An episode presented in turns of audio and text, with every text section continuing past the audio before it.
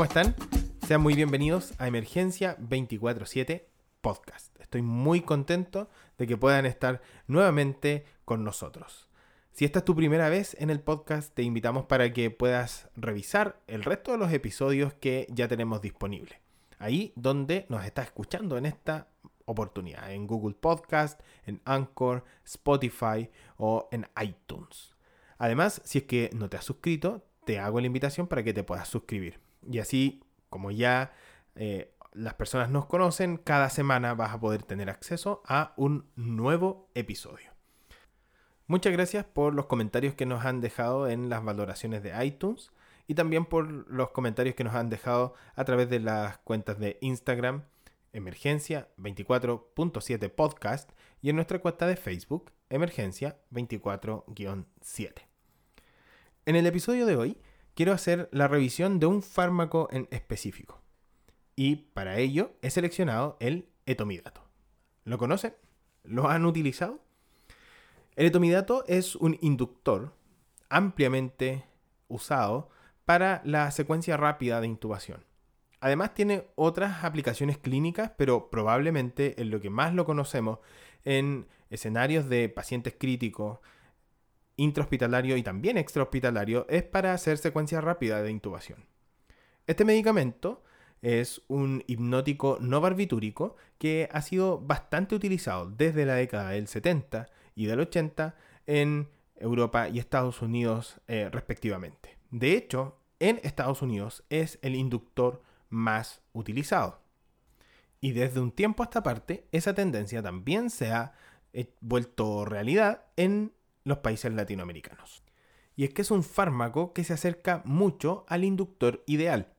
Es de acción rápida, no produce depresión respiratoria, no produce depresión del sistema cardiovascular. Y en términos generales es bastante seguro, lo que nos entrega muchas herramientas para poder utilizar especialmente con pacientes inestables, como por ejemplo pacientes en estados de shock avanzado, enfermos que tienen baja reserva cardiovascular o aquellos que están entre la dificultad y la insuficiencia respiratoria. Entonces nos ofrece un abanico de posibilidades para enfrentar a aquellos pacientes que tal vez otros inductores exacerbarían. Si utilizásemos otro inductor, tal vez deprime mucho la función cardiovascular o tiene una depresión respiratoria muy marcada. Bueno, el etomidato no hace aquello. Tiene una característica eh, química que mm, habla un poco de todas las ventajas que este fármaco posee. Es muy liposoluble, por lo que su distribución en el sistema nervioso central es muy rápida, traspasa la barrera hematoencefálica y tan solo 30 segundos después de la inyección del bolo puede empezar a inducir el estado de inconsciencia. Del punto de vista de la farmacocinética y dinámica, es decir, cómo se distribuye, cómo se comporta el fármaco en el organismo, tiene una distribución que se llama tricompartimental. El primer efecto va a estar en sangre y en sistema nervioso central y este efecto va a durar de 2 a 4 minutos. Luego viene un efecto que se distribuye al territorio periférico y finalmente al territorio plasmático. De esa manera se va a concentrar en inducir el estado de eh, hipnosis sin tener mayor repercusión en el resto de los órganos. La dosis de administración para la secuencia rápida de intubación es de 0.3 miligramos por kilo. La primera acción es sobre el sistema nervioso central. No tiene efectos analgésicos y eso es importante a tenerlo en consideración de manera tal que podamos incorporar algún esquema analgésico en la secuencia rápida de intubación. Tiene algunos efectos benéficos en el sistema nervioso central, como por ejemplo disminución momentánea de la presión intracraniana, disminuye el consumo de oxígeno en el cerebro, pero mantiene la presión de perfusión cerebral. No inhibe el tono simpático o la función miocárdica, y por esta razón el etomidato no puede bloquear la respuesta simpática a la laringoscopía. Produce menos apnea que los barbitúricos o el propofol y no produce liberación de histamina. Además, son raras las reacciones alérgicas. Si es que vamos a utilizar fentanil en la secuencia rápida de intubación, además del letomidato, tenemos que saber que este último lo que va a hacer es aumentar las concentraciones de etomidato en el territorio intracerebral. Sin embargo, no todo puede ser perfecto. Como todos los medicamentos, hay algunos efectos adversos que pueden estar asociados a la administración del medicamento y que debemos conocer. Está reportado que produce dolor en el sitio de la inyección. Se pueden producir mioclonías posterior a la administración. De hecho, en algunas recomendaciones eh, señalan la necesidad de poder fraccionar la dosis que vamos a administrar al paciente o adicionar benzodiazepinas para poder controlar las mioclonías. Puede producir náuseas y vómitos, especialmente en pacientes que fueron inducidos con etomidato en episodios postoperatorios, tal vez no tan cercano a lo que nosotros hacemos en eh, unidades de paciente crítico.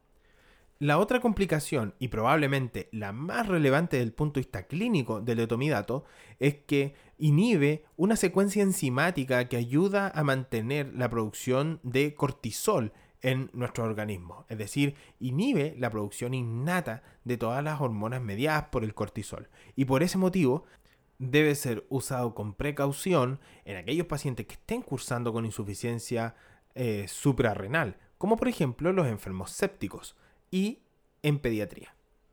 Hay otros que postulan que esta insuficiencia suprarrenal que se produce por el etomidato es solamente transitoria y pudiese ser amortiguada con la administración de corticoides vía exógena. Bien, teniendo entonces la definición del medicamento, conociendo cuáles son las propiedades y algunos efectos adversos, identifiquemos entonces qué pacientes se podrían beneficiar en una secuencia rápida de intubación usando etomidato.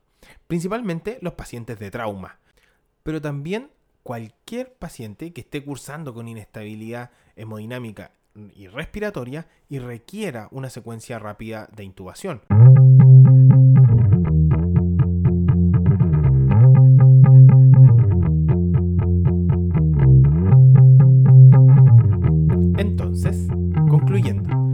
Un inductor no barbitúrico muy útil para poder utilizar en la secuencia rápida de intubación. Tiene muchas ventajas por su estabilidad cardiorrespiratoria y los beneficios en la hemodinamia cerebral y el consumo de oxígeno. Los pacientes ideales, trauma, hipovolémicos, poca reserva cardíaca, inestabilidad hemodinámica. Pacientes no tan ideales, sépticos, con antecedentes de escasa disponibilidad de cortisol endógeno y en alguna población pediátrica. La dosis de 0.3 miligramos por kilo. El inicio de los efectos lo tendremos a los 30 segundos y el efecto después de un bolo único va a durar hasta 10 minutos. La vida media es de 2 a 4 minutos. No es analgésico, por lo que debemos considerar alguna alternativa para compensar estos efectos, como por ejemplo el uso de opiáceos. Puede producir dolor en el sitio de la inyección y en algunos pacientes podría ser acompañado de una dosis única de corticoides exógenos para disminuir la supresión adrenocortical. Hasta aquí este episodio. ¿Qué te pareció? No olvides de estar en contacto con nosotros y de escucharnos la próxima semana, acá en Emergencia 24/7. Nos vemos.